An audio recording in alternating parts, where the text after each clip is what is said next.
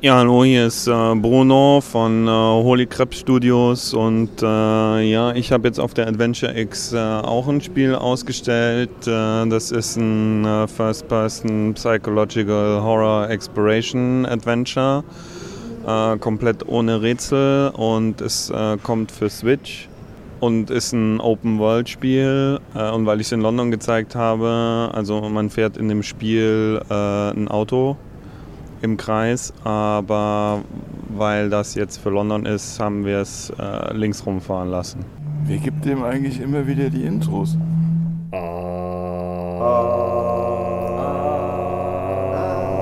Adventure Treff, der Podcast. Herzlich willkommen zu einem Adventure X Podcast Special. Unser Redakteur Hans hat mit Dave Gilbert, den Schöpfer von Spielen wie die Blackwell-Serie oder auch kürzlich Unabout, gesprochen. Das Interview bringen wir euch gleich in Folge. Es ist in Englisch. Wer dafür deutsche Untertitel benötigt, kann einfach auf unseren YouTube-Kanal gucken. Dort haben wir das Video für euch untertitelt. Viel Spaß! We're going to talk a little bit about Unavowed. Uh, your best-selling game so far. Congratulations! Yeah, yeah, it's official. Yeah, uh, up to now. Yeah. Thank you very much. It was kind of risky because you talked about it yesterday that you were in your comfort zone and you had another urban fantasy because you thought, well, I'm good at this, so the game will be good. Can you talk a little bit about the process? Not a risk so much like for you always think as a creator you want to grow and do new things and you know going back to urban fantasies felt like I wasn't doing that. Um, but there's no reason why I can't grow in other ways. Like yeah, Unavowed is uh, an urban fantasy, and that's um, something I've done before and done reasonably well, and I know I could do that. But there are other ways I could grow as a creator and an artist and a writer and uh, etc. So I definitely feel Unavowed did that. I think um, someone yesterday talked about evolution and revolution. I think that might have been Ragnar Tørnquist. Uh, and I felt that Unavowed was like the revolution of what I have done before, kind of taking everything I had done before and just putting a new spin on it. So I, I feel I, that's what I did with Unavowed. The game gives the player amazing opportunities on choosing his path, on choosing his group, and you very quickly get the idea that you have a lot of control about the game, but at many points you will realize, well, it's not that broad that I thought of. Is this something that occurred to you in making the game? Oh my god, it's getting too complex, I have to reduce stuff? I mean, it, it depends. I, I, mean, are you thinking of specific moments or, um, like, at what point did the illusion break down? I, am not quite sure what your question is. Well, you have uh, at the start of the game, you can choose your player and your profession. Yeah. And you get unique scenes, yeah. but in the end, you will end up at the same places in the game. But yeah. and you might think this will change more than just the intro, I mean, and you might think that at the final. Uh-huh uh, it would matter much more what you did before, but you will end up at the bad guy in the end. You and generally will end up at the same place. Yeah, I mean, there is only so far you can take it. I, I always believe that.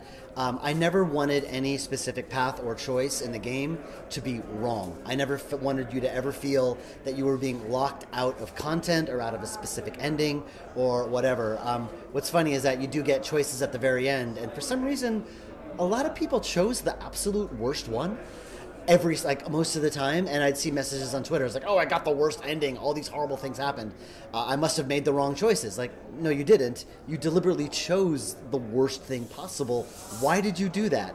Um, but my, my goal was to not ever lock you out of anything.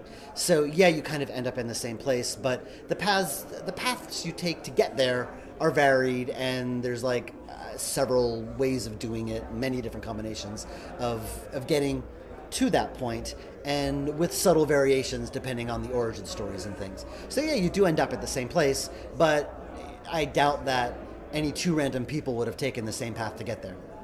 What's very interesting is that there's one member of the group who was kind of neglected by most of the players, the police officer, and uh, did you expect people to have the criticism that, well, she doesn't have superpowers and she seems like a not very useful character? Well, it's funny you say that. I mentioned this in my talk yesterday how um, because most players tended to be annoyed if they saw a ghost and didn't have the, the ghost whisperer, spirit medium with them, they got very frustrated, and so they tended to bring him along.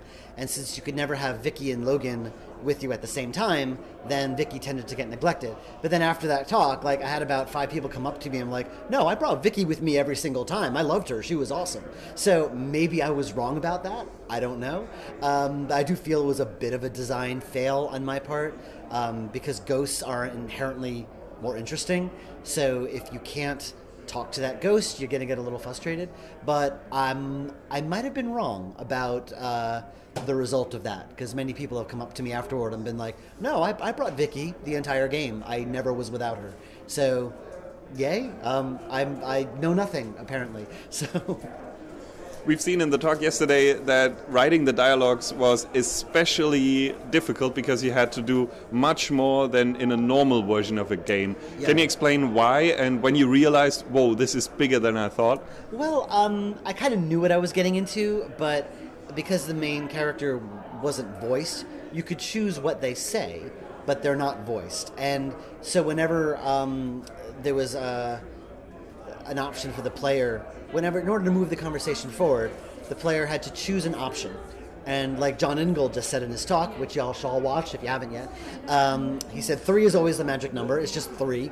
Three is the right number. So whenever a character said something to you, you would be, be presented with three different options, and then which would need three unique responses.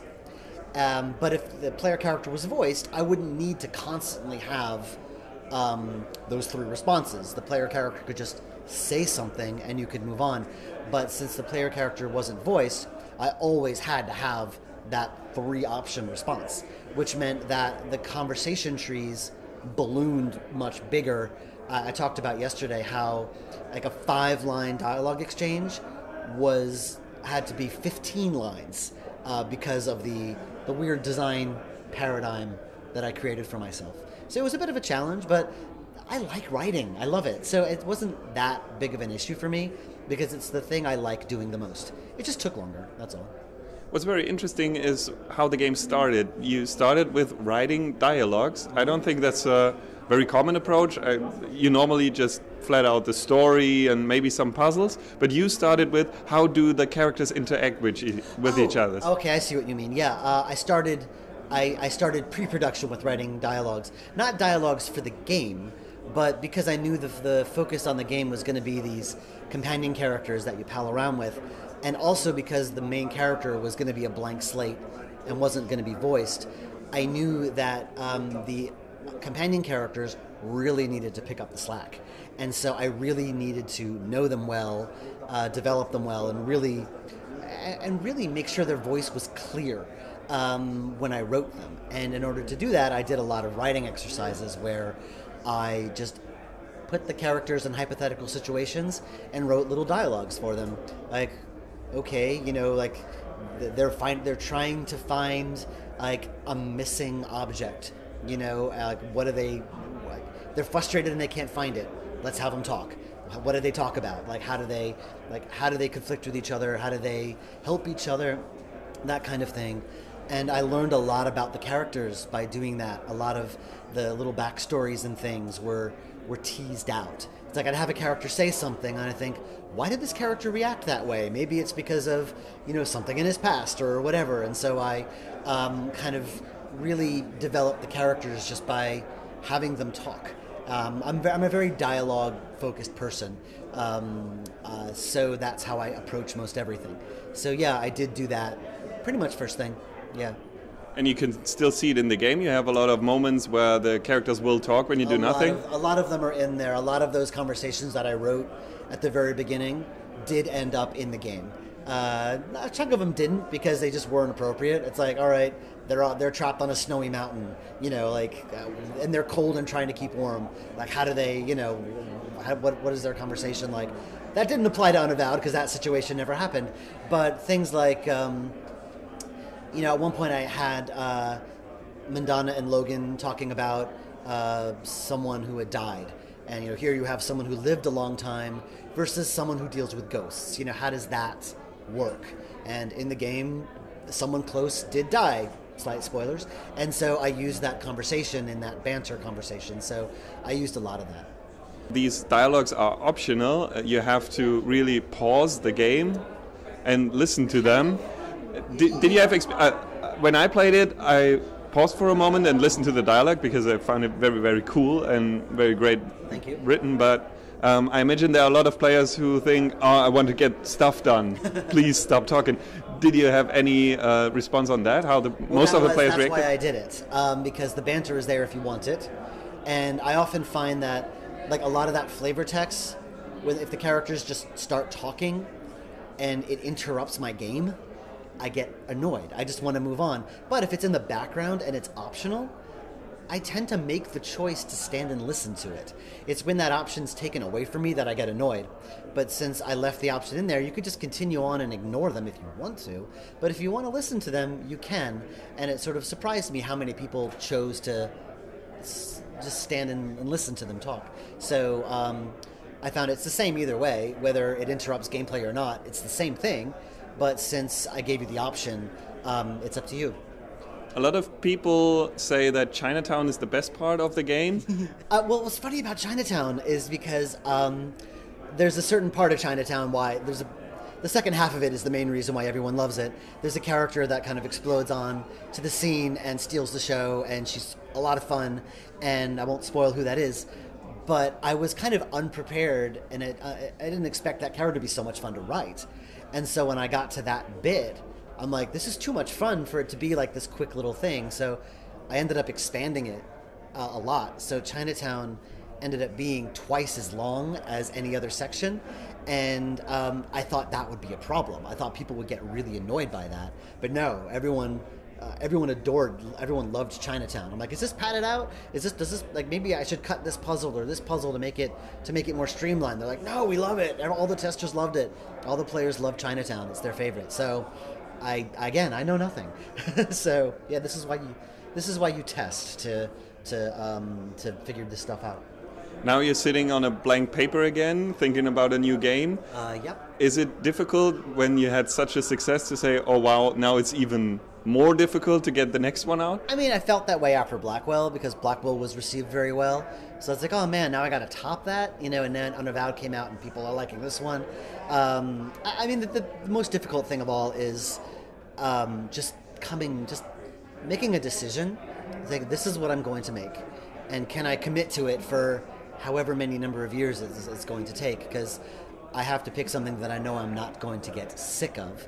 Um, I have a bit of leeway because we're publishing some other things, and that kind of gives me a bit of leeway to like take my time and figure it out. I don't feel this immense rush to design something and get working on something right away because other games are happening uh, that I'm tangentially involved with. Not, I'm not as hands-on as I usually am, but um, because they're going to be out there and making money uh, sooner than later, I don't have to stress out as much. But at the same time, I do want to get going and work on something. So yeah, I'm thinking, um, and that that limbo period is always frustrating because you think you're wasting time. You just are thinking, oh, all this time has gone by and I've done nothing. But really, what you're doing is you're you're realizing what games that you're not make you shouldn't make, or, or you're getting rid of all the bad ideas, so you don't don't end up making a bad idea. So, or at least that's what I'm telling myself. Any hints? Any exclusive information for our idea readers where you're going? I have no idea yet. I know I um, I keep waffling between several different ideas, and whatever they, I honestly I don't know. I can't give any hints because I don't know it yet myself.